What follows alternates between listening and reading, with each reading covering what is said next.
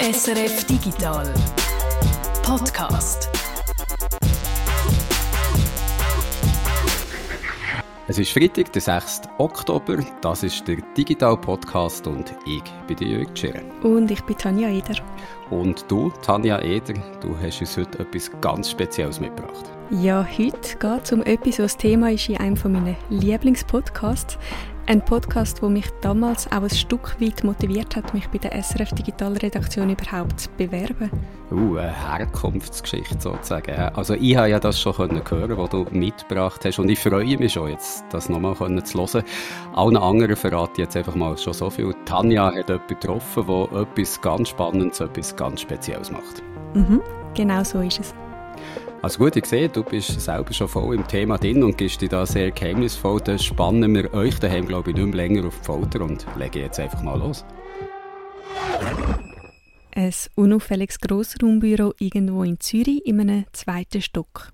Vor mir sitzt eine ebenfalls recht unauffällige junge Frau mit langen Haaren und rosa Stoffhosen.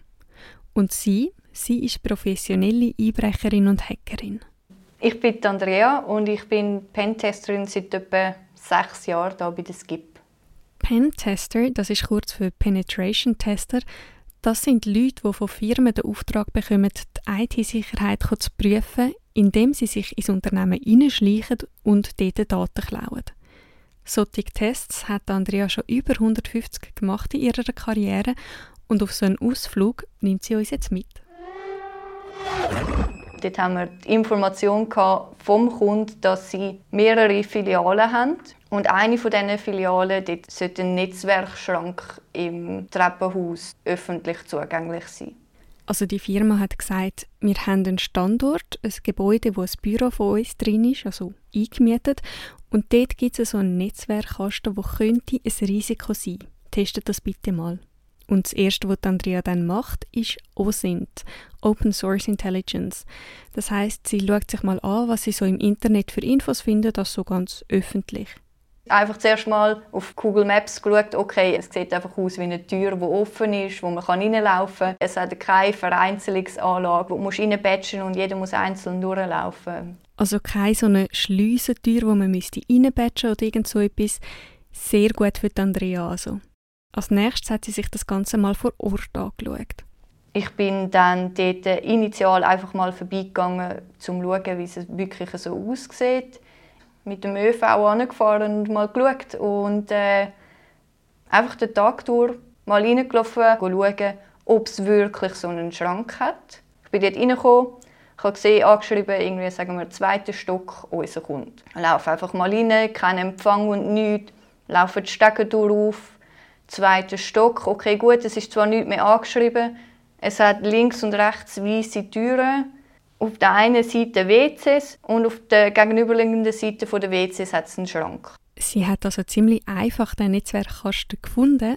Der ist einfach in dem Stegenhaus gestanden, zugänglich für jeden und auch geschützt vor Blick der Mitarbeiter. Das einzige kleine Hindernis, um den Schrank zu öffnen, braucht es einen Vierkantschlüssel. Den ist sie dann rasch kaufen stellt sich heraus, der Schlüssel hätte ich gar nicht gebraucht, weil der Netzwerkschrank ist nicht geschlossen war. er war einfach nur so zugeklappt.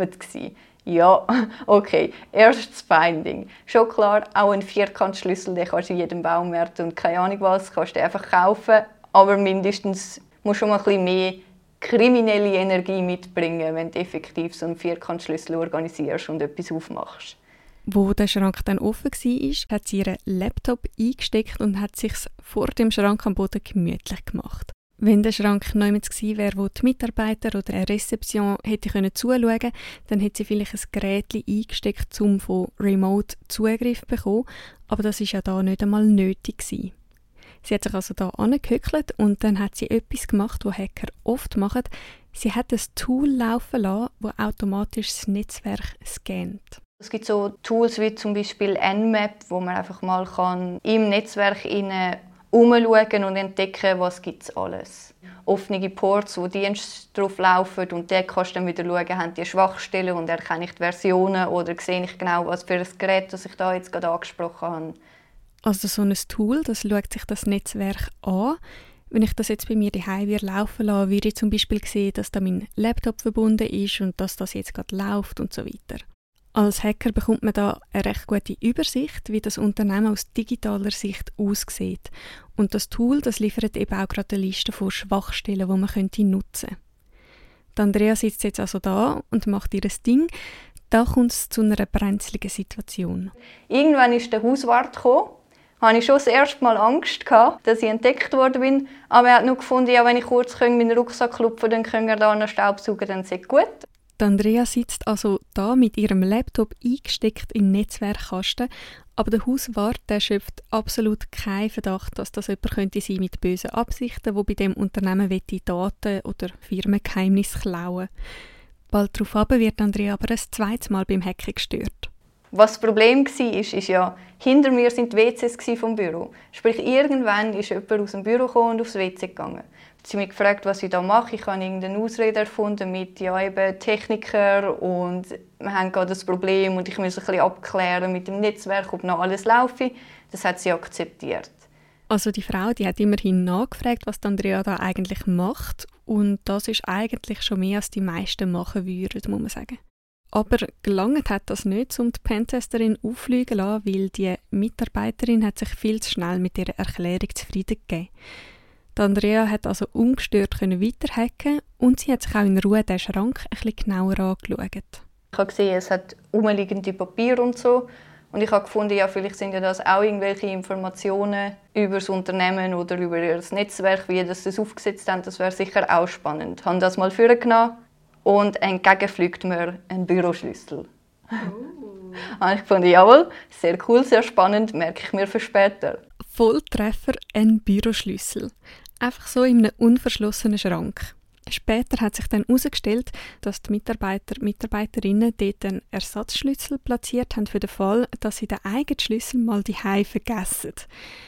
Irgendwo nachvollziehbar, aber sicherheitstechnisch natürlich ein Desaster. Ich nehme es an, die Filiale wird ein bisschen Ärger bekommen haben im Nachhinein. Den Schlüssel hat sie aber nicht gerade direkt ausprobieren, weil im Büro hat sie ja ganz viele Leute gehabt, die dort am Arbeiten sind. Sie hat bis am Abend warten. Stattdessen hat Andrea noch ein paar weitere Stündchen ungestört vor dem Schrank verbracht, bis dann die gleiche Frau von vorher nochmal ein dringendes Bedürfnis hat. Die gleiche Person ist dann noch ein zweites Mal nochmal aufs WC, ein paar Stunden später, und ich bin immer noch dort. Gewesen. Und dann hat sie gefunden, das ist komisch, was du da machst. Sag mal, was du da machst. Und dann habe ich halt gefunden, okay, gut, ich habe den Büroschlüssel und ich habe alles im Netzwerk abgescannt. Ich bin mit meinem Auftrag eigentlich fertig. Nicht digitaler Datendiebstahl kann ich beweisen, dass das funktioniert. Ich habe ihr erklärt, dass ich berechtigterweise da bin, habe ihr meinen Brief gegeben. Der Brief, das ist etwas, wo alle Pentester bei sich tragen, wenn man auffliegt, wenn zum Beispiel Security kommt oder sogar die Polizei dann muss man sagen, dass man ein Pentester ist und offiziell angestellt ist, um das zu testen.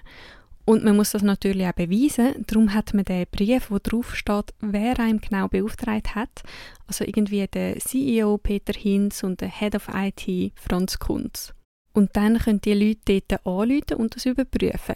Also, sie können nicht nur, sie müssen sogar, weil das könnte ja sonst jeder so behaupten. Gemein dabei ist natürlich, dass ich immer eine zweite Version von dem Brief dabei habe. Weil wenn sie die Information auf dem Brief nicht überprüfen, läutet sie einfach meinem Kollegen an, der sagt, ja, die ist berechtigt, das zu machen, du kannst sie einfach machen lassen. In dem Fall da gibt sie dieser Frau aber direkt den richtigen Brief und die Frau verschwindet ins Büro, um das mit diesen Leuten abzuklären.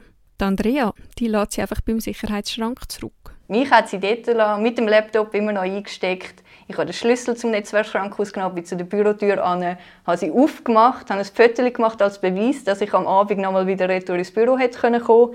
Also während diesen zwei, drei Minuten war mein Herz also ziemlich am Rasen, weil äh, es wäre dann schade gewesen, wenn ich die Möglichkeit verpasst hätte, zu beweisen, dass ich mit dem Büroschlüssel etwas machen konnte. Weil ich weiß ja nicht, ob es nachdem es dann findet, ja, jetzt ist da gerade ein Auftrag gewesen, ob es den Büroschlüssel vielleicht wieder reingenommen hätte oder nicht mehr dort versteckt hätte, wo ich ihn jetzt entdeckt habe. Ein voller Erfolg also der Einsatz, also für Andrea. Sie hat bewiesen, dass es ohne weiteres möglich ist, an den Netzwerkschrank anzukommen und ihn zu nutzen, um sich Zugang und Infos über die Firma zu beschaffen. Damit ist aber der Pentest noch nicht vorbei. Das Einbrechen ist bei diesen Aufträgen zwar der spektakulärste Teil, fast wichtiger ist aber, was nachher kommt. Die Pentester die verfassen den Bericht und schlagen für all gefundene Sicherheitslücken Gegenmaßnahmen vor. Nachbearbeitung und Workshops mit dem Kunden, wo man dann kann schauen kann, hey, so hätte ihr uns können erkennen oder das haben ihr schon gut gemacht, aber das könnt ihr noch besser machen und so hätte ihr uns im ersten Schritt schon können aufhalten Und darum geht es schlussendlich beim Pentesting, die Sicherheit des Kunden verbessern. Ich finde es immer schön, wenn etwas funktioniert, dass ich wirklich ich es entdeckt habe und nicht irgendjemand, der bösartig unterwegs ist. Und dann kann man etwas dagegen machen, bevor wirklich etwas Schlimmes passiert.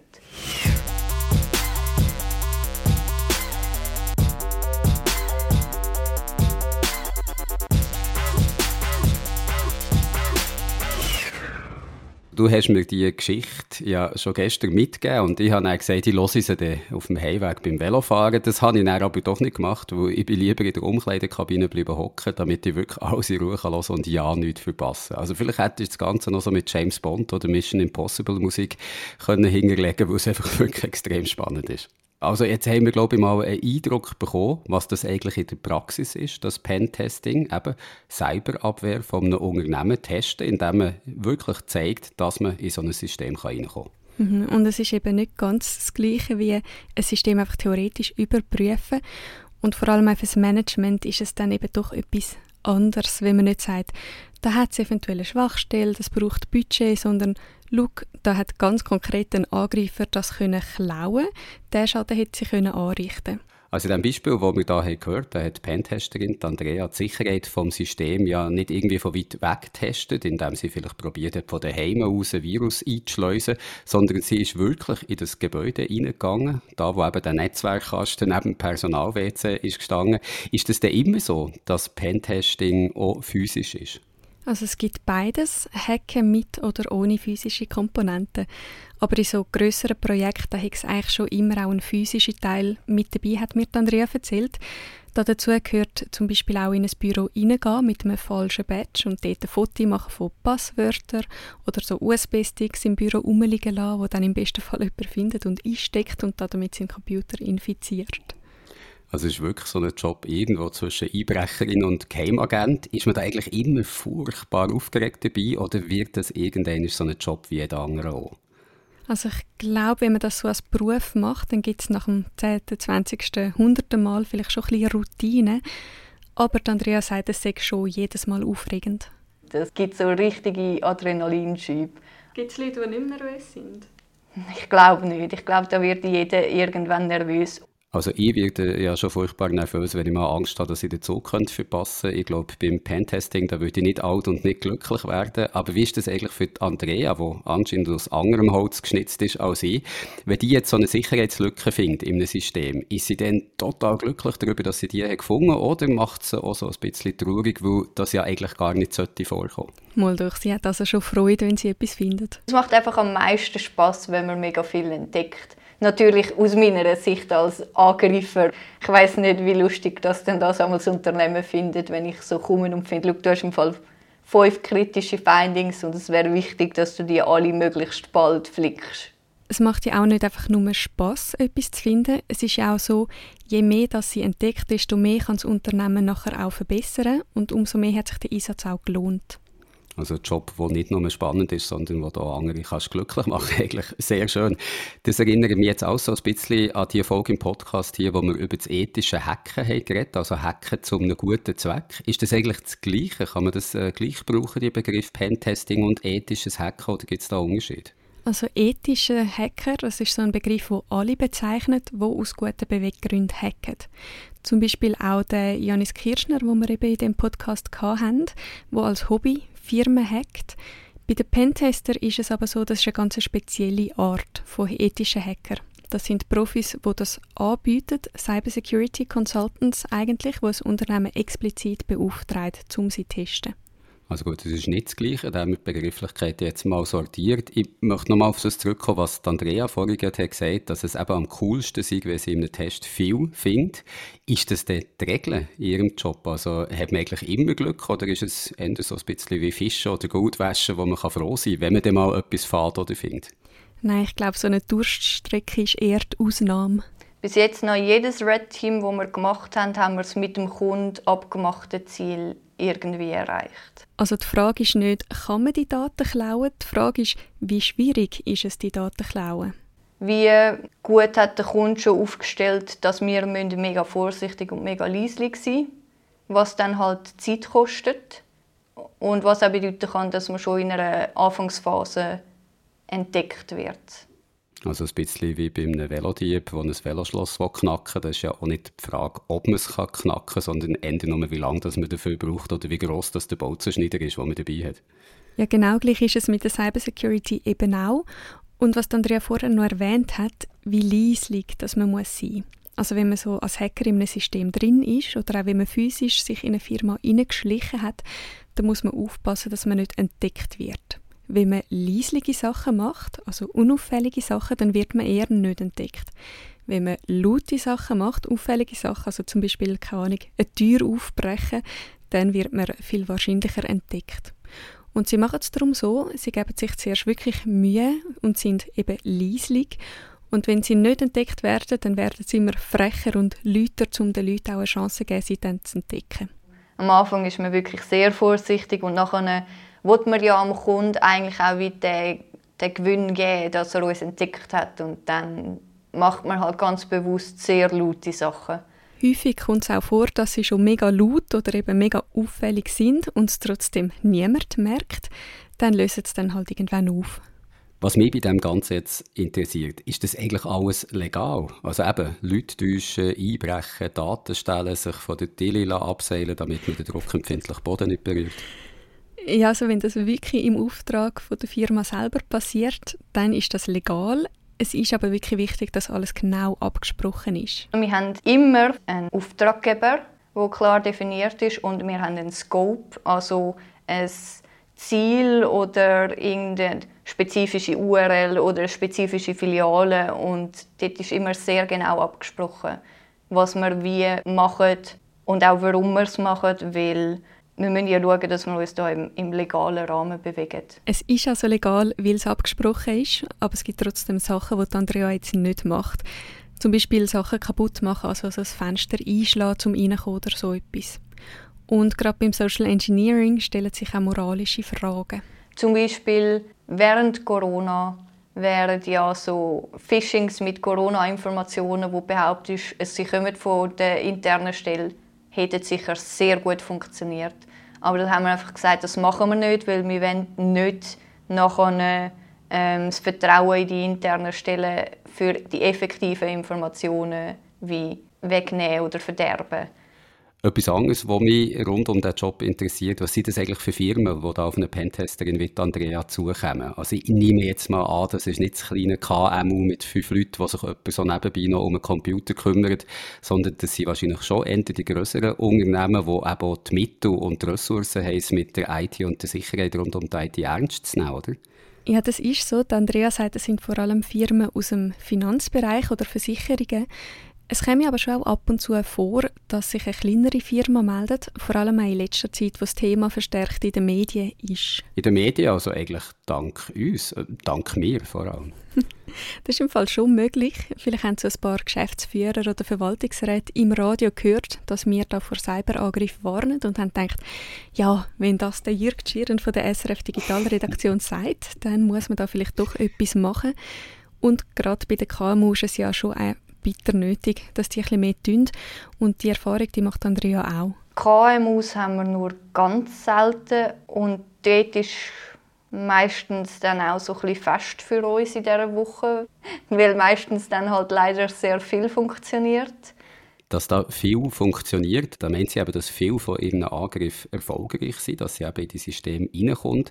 KMU sind also schlecht abgesichert. Das überrascht mich jetzt nicht unbedingt, aber äh, trotzdem ist es immer wieder ein bisschen beunruhigend, wenn man hört, wie leicht es auch kann sein in so ein Computersystem reinzukommen.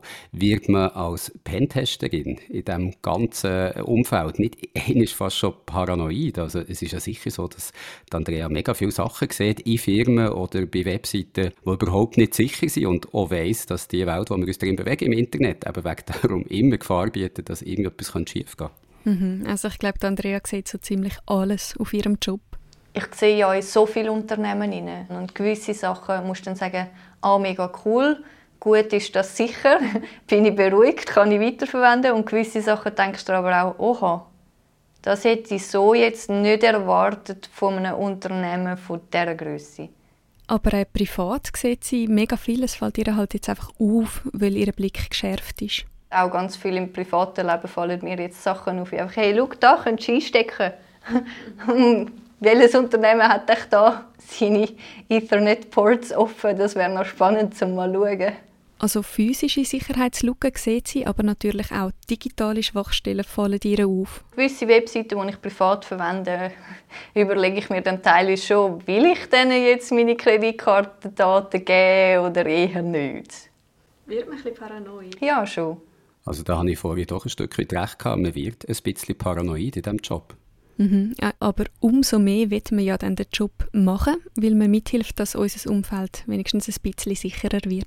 Apropos Umfeld, da hätte ich auch noch eine Frage. Äh, die Andrea ist ja eine Frau und damit eine ziemliche Ausnahmeerscheinung in dieser IT-Welt, in diesem Umfeld ganz allgemein und im Security-Bereich nehme ich an noch viel mehr. Ich kann mir jetzt aber trotzdem vorstellen, dass das gerade für Pentests, wo man eben nicht unbedingt mit einer Frau rechnet, die da reinkommt oder die da irgendetwas macht, dass das fast schon ein Vorteil könnte sein ja, sie entspricht so gar nicht dem Stereotyp, den man so hat von einem Hacker. Also ich habe sie am Anfang kurz angesprochen. Sie ist so eine feine, junge Frau. Sie sieht sehr nett aus. Kein Kapuzenpulli, sondern so ein weißes Liebli und rosa Stoffhose. Ich habe sie gefragt, ob ihr das hilft, wie sie aussieht. Definitiv, ja. Ich bin ja ganz unschuldig und ich weiß einfach nicht, ich kann mich verlaufen. Kannst du mir zeigen, wo das, keine Ahnung, Sekretariat ist, damit sie mir zeigen können, wo es geht, sorry. Ich meine, wer würde einer jungen Frau nicht helfen, wenn sie Sekretariat sucht? Oder wer würde einer jungen Frau nicht die Tür aufheben, wenn sie gerade die Hände voll hat? Und es hat noch einen zweiten Vorteil. Wenn sie sich jetzt als Bauarbeiterin würde tarnen, würde sie zwar sicher ein mehr auffallen als ein männlicher Kollege, dafür hat sie dann so den Putzlappen und das Putzfirma-Outfit. Dann kannst du auch den Tisch umhantieren und irgendeinen Keylogger platzieren. Die muss ja putzen. Vielleicht noch zur Erklärung. Ein Keylogger den kann man in einen fremden Computer einstecken und der speichert dann alles, was auf der Tastatur eingegeben wird.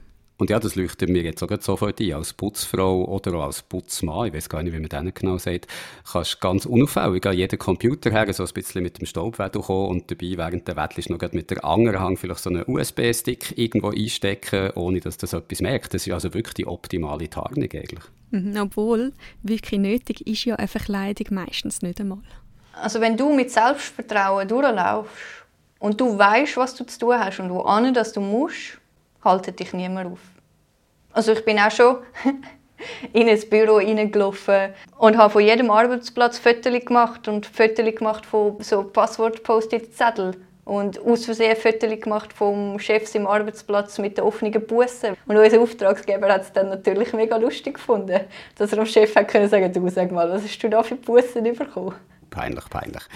Wir haben am Anfang ja zwei Geschichten versprochen von der Andrea. Die zweite hören wir jetzt gerade noch. Bevor wir zu der kommen, aber noch eine letzte Frage, die mich interessiert.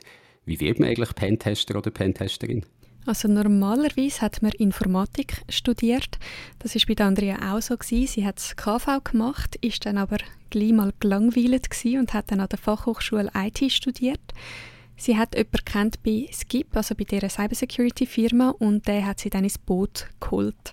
Was so die Fähigkeiten im Einzelnen angeht, da wird ganz unterschiedliches gesucht, weil es braucht immer verschiedene Leute mit verschiedenen Spezialgebieten in so einem Red Team. Die Red Team Sachen, das sind immer zwei, drei Leute zusammen, die auch unterschiedliches Fachwissen mit einbringen. Ich kann so Phishing und Social Engineering Sachen. Ich kann Web-Applikationen gut auswerten. Dann haben wir Leute, die sind mega gut mit so der ganzen Windows-Umgebung und Sachen anschauen, die du dann in einem Red Team eben unbedingt auch brauchst. Also es gibt da ganz unterschiedliche IT-Kompetenzen, die gefragt sind. Es gibt übrigens auch Kurs und Zertifikate, die man machen kann in diesem Bereich. Und wer das Thema interessiert, der soll sich unbedingt mal Capture the Flag anschauen. Das sind Wettbewerbe, wo extra System präpariert wird, wo sich dann Teilnehmer reinhacken müssen. Das klingt alles so aufregend und stressig, dass es, glaube ich, nichts wäre für mich mit meinem schwachen Herz. Das Fachgebiet von der Andrea, das hat sie vorher ja gesagt, das ist unter anderem Social Engineering, also Leute austricksen und manipulieren. Phishing ist da so ein Stichwort. E-Mails schicken, die täuschend echt aussehen und hoffen, dass die Leute darauf reingehen. Und um das geht es jetzt in dieser zweiten Geschichte. Aber ich will gar nicht viel jetzt schon verraten. Tanja, ich überlade dir wieder das Feld. Schieß los. In dieser Geschichte hat Andrea den Auftrag bekommen, zu schauen, ob sie via Phishing in dieser Firma Daten klauen kann. Bei so einem Auftrag steht am Anfang meistens die Lieblingsseite der Social Engineers, LinkedIn. Kunde XYZ hat uns angestellt für eine Phishing-Kampagne. Und dann fangst du an zusammenzutragen, ja, auf LinkedIn hat es das Unternehmen und das hat 400 eingetragene Mitarbeiter. Und dann fangst du an herauszufinden, wie ist zum Beispiel das E-Mail-Schema von dem Unternehmen? Ist es Vorname.nachname.unternehmen.ch oder irgendein anderes Format und dann weißt du, hast eine Liste von Mitarbeitern, die sich bei LinkedIn eingetragen haben. Du kannst aus eine Liste potenziell gültigen E-Mail-Adressen ableiten, die du kannst verwenden für ein breit gestürztes Massen-E-Mail zum Phishing machen. Und ja, dann schaust du, wohin es dich führt. Das hat bei dem Auftrag ganz wunderbar geklappt. Sie hat dank LinkedIn rasch alle Infos zusammen die sie braucht, um ihren Angriff zu starten. Dann haben wir ein, äh, ich finde, relativ schlau wirkendes äh, Phishing zusammengestellt, wo dann einfach hat, hey, wir sind beauftragt von Namen vom IT-Leiter, ähm, das Internet über Datenleaks zu untersuchen von eurem Unternehmen, Namen vom Unternehmen. Wir haben jetzt entdeckt, dass erst kürzlich so ein Datenleak auftaucht ist. Und es könnte sein, dass du in diesem Datenleak bist. Gang mal kurz auf die Webseite schauen, ob dein Account wirklich betroffen ist. Wenn du draufklickst, kommst du auf ein Portal, das genau gleich aussieht wie die externe Login-Seite der Webseite. Weil wir haben natürlich einfach die kopiert, damit es genau gleich aussieht. Und logischerweise stellen wir das dann so dar, es kommt eine Nachricht, die sagt, hey, weil das kritische Informationen sind, musst du dich zuerst mit deinen Unternehmensdaten da anmelden. Und auf der anderen Seite hocke ich am PC und warte einfach nur, bis jemand das Formular abschickt. Dann habe ich 60 Sekunden Zeit, bis der Token abläuft. Vielleicht schnell zu dem Token, den Andrea erwähnt. Da geht es um Zwei-Faktor-Authentifizierung. Die einen kennen das vielleicht von ihrem Job wenn man den Benutzernamen und das Passwort eingegeben hat, dann bekommt man noch nicht gerade Zugriff. Man bekommt zuerst einmal einen Code über, zum Beispiel via SMS oder via App. Den Code den muss man dann eingeben und erst dann ist man auf der Webseite drauf. Damit sich Andrea sich einloggen kann, langt ein Nutzername und das Passwort nicht. Sie muss auch an die Tokens ankommen. Und weil die nur eine relativ kurze Zeit gültig sind, muss sie dann auch recht schnell sein mit sich einloggen. Gut, zusammenfassend. Wenn also ein Mitarbeiter auf das hineingeht, hat sie alles, was sie braucht, um sich von Remote ins interne Firmennetzwerk einzuloggen. Und wenig überraschend hat das auch geklappt. Andrea hat dann zwei so Citrix-Zugänge bekommen. Aber überraschend war dann, wie gut und schnell die Firma auf die Angriffe reagiert hat. Sie haben es wirklich gut gemacht. Ihre Mitarbeiter sind mega gut geschult. Gewesen. Sie haben innerhalb von weniger als einer Stunde schon blockiert, dass man aus ihrem internen Netz gar nicht mehr auf unsere Phishing-Webseite draufkommt, weil sie gerade schon erkannt haben und mega viele Mitarbeiter ihnen auch gemeldet haben, hey, da kommt das Phishing. Und dann hat die IT mega schnell reagieren. Und nicht nur das Phishing ist gestoppt worden, auch die Zugänge, die Andrea schon hatte, hat die IT rasch blockieren. Die zwei Mitarbeiter, die haben dann auch gerade realisiert, dass sie auf ein Phishing hineingekommen sind, weil sie im Intranet gerade eine Information aufgeschaltet haben, Achtung, Phishing-Kampagne unterwegs, wenn ihr auf den Link geklickt habt, Leute bitte den ID an, die hilft euch dann. Es ist glaube ich, auch ein Mail aus, also sie haben über mehrere Kanäle haben sie das verteilt. Also als Angreifer hätte man da wirklich sehr schnell gerade irgendeinen Persistenzmechanismus einrichten, dass man sich später wieder auf die Maschine hätte können verbinden ich finde das eine super Geschichte, weil es zeigt, Phishing funktioniert fast immer. Also irgendjemand klickt meistens, aber umso wichtiger ist es, wie man nachher darauf reagiert. Die Firma hat ziemlich vorbildlich reagiert. Die Mitarbeiter haben das Phishing-Mail rasch gemeldet. Die IT hat gerade eine Info an alle Mitarbeiter rausgelassen und die, die reingefallen sind, haben auch schnell reagiert. Aber Andrea sagt, für einen gut vorbereiteten Hacker hätte die kurze Zeit vermutlich trotzdem schon gelangt, um sich ein Hintertürli aufzutun. Das hat aber Andrea in dem Fall nicht gemacht. Sie haben es mit dem Unternehmen so vereinbart, dass wenn sie dank dem Phishing reinkommt, dass sie dann nicht auf dem Account vom gehackten Mitarbeiter weitermacht, sondern dass sie stattdessen einen Dummy-Account überkommt für Phase 2. Proof of Concept, dass man auf die Maschine draufkommt oder dass es Weg gibt, dass man auf die Maschine draufkommt, haben wir geschafft und darum haben wir dann aus dem internen Bereich weiter machen und haben dann nochmal den Auftrag gehabt, okay, jetzt schau, kannst du dich zu einem administrativen Benutzer machen oder nicht? Oder was siehst du in unserem Netzwerk? Hat es irgendwelche spannenden Daten abgeleitet, die man nicht sehen sollte? So, sagen wir Personalinformationen, Finanzinformationen über das System selber. Oder natürlich dann halt einfach auch die Kundendaten, mit denen sie arbeiten, die heikel sind und nicht in die Öffentlichkeit gelangen das sind also so die Sachen, die ein Hacker sucht, wenn er mal im System ist. Einerseits, ob er schon mit dem Zugang, den er hat, interessante Daten findet und andererseits, ob er von dem Zugang zu einem spannenderen Zugang kommt. Im besten Fall sogar Adminrecht. An Adminrecht ist Andrea in dem Fall nicht angekommen. Das ist schon mal sehr gut aus der Sicht der Firma, aber sie hat dafür ein paar andere spannende Sachen gefunden. Mitarbeiter haben auf Netzwerklaufwerk ähm, Passwörter in Dokumente abgelegt.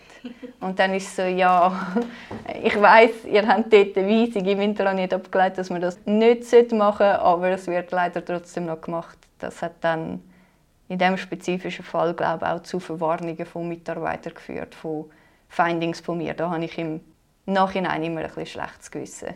Also am Schluss doch kein Happy End für die Firma, aber ein weiterer erfolgreicher Angriff für Andrea. Wäre sie nicht eine Pentesterin, wo die Zeit dann irgendwann auch abgelaufen ist, sondern eine böswillige Hackerin, dann hätte sie mit diesen Login-Infos sicher noch so ihren Spass gehabt. Zum Abschluss habe ich Andrea als Phishing-Expertin noch gefragt, ob sie irgendeinen Tipp hätte für uns. Was so Phishing-E-Mails angeht, dort äh, versucht man als Angreifer ja immer irgendeine Dringlichkeit oder einen Druck aufzubauen, dass jemand ohne fest überlegen sofort auf irgendeinen Link muss klicken und dort ist einfach lande ich nicht zu irgendetwas im Drängen. Lieber einmal mehr kurz überlegt haben und nicht auf etwas geklickt haben. Und dann wäre es halt vielleicht doch dringend gewesen, aber dann hat dein Chef halt etwas geschrieben, wo aussieht wie ein Phishing-E-Mail, dann könnt ihr zusammen darüber lachen.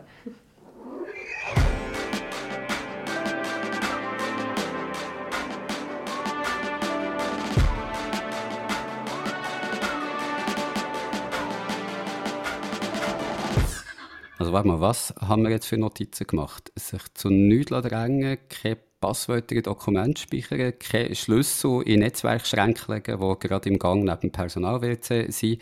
Und wenn irgendjemand Komisches im Büro rumlungert, dann die Person einfach mal ansprechen und fragen, was sie da eigentlich genau macht etwas, was ich glaube im Alltag nie würde machen würde, weil ich nicht gerne Leute anspreche, aber vielleicht wäre es doch gescheiter, man würde sich an das halten. Ja, das geht mir eben ähnlich. Es wäre mir eben, glaube ich, ein bisschen peinlich, aber es ist eben notwendig für die Sicherheit des Unternehmens. Gut, ich glaube, mit diesen Tipps haben wir die Schweiz ein bisschen sicherer und Andrea ihren Job ein bisschen schwerer gemacht. Und das ist, glaube ich, nötig genug, weil sie sagt ja, sie erreicht ihre Ziele eigentlich fast immer. Also ein bisschen mehr Herausforderung darf es, glaube ich, schon sein für sie. Ja, das stimmt auch wieder. Ich habe übrigens am Schluss noch einen kleinen Disclaimer. Die Fälle, die Andrea uns erzählt hat, die beruhen auf wahren Geschichten. Die Andrea hat aber möglicherweise hier und da ein paar Details abgeändert, um die Identität der Unternehmen zu wahren.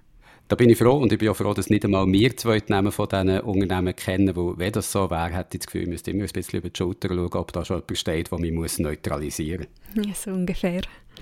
Gut, ich glaube, jetzt bin ich selber ein bisschen paranoid geworden ob dieser Erfolg. Wir sind zum Glück jetzt am Schluss von der heutigen Episode angelangt. Bevor es noch spannender wäre geworden, hätte ich wahrscheinlich einen Herzinfarkt bekommen. Bevor wir jetzt ganz zum Schluss kommen, muss ich dich doch noch etwas fragen. Nämlich, du hast ganz am Anfang gesagt, es sei ein spezifischer Podcast gewesen, der dich dazu hat bewogen, dich bei SRF Digital zu bewerben und der dich eben zu dieser Erfolg von heute auch hat inspiriert. Jetzt würde es mich doch noch interessieren, was ist das für ein Podcast?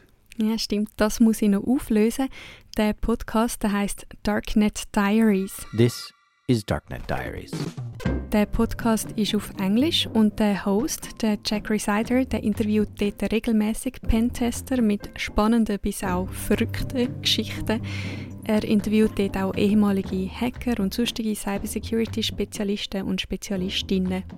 Es ist wirklich jedes Mal mega spannend und man versteht es auch, wenn man in der IT sonst nicht so mega draus kommt. Also wer die Geschichte von der Andrea spannend gefunden hat, dem würde ich wirklich empfehlen, dort unbedingt mal reinzuhören. Und zur Sicherheit tun wir den Podcast in den Shownotes von dieser Episode hier auch noch verlinken. Und wenn wir schon bei Podcast-Empfehlungen sind, hätte ich auch noch eine, und zwar die nächste Ausgabe vom Digital Podcast. Die nächste Ausgabe gibt es nämlich schon am nächsten Freitag, am Freitag, den 13. Oktober. Yes, es geht was für ein unheimliches Datum und das in der Spooky Season. Boo to you und macht's gut, bis nächste Woche. Bis dann, habt euch Sorge und bleibt gesund.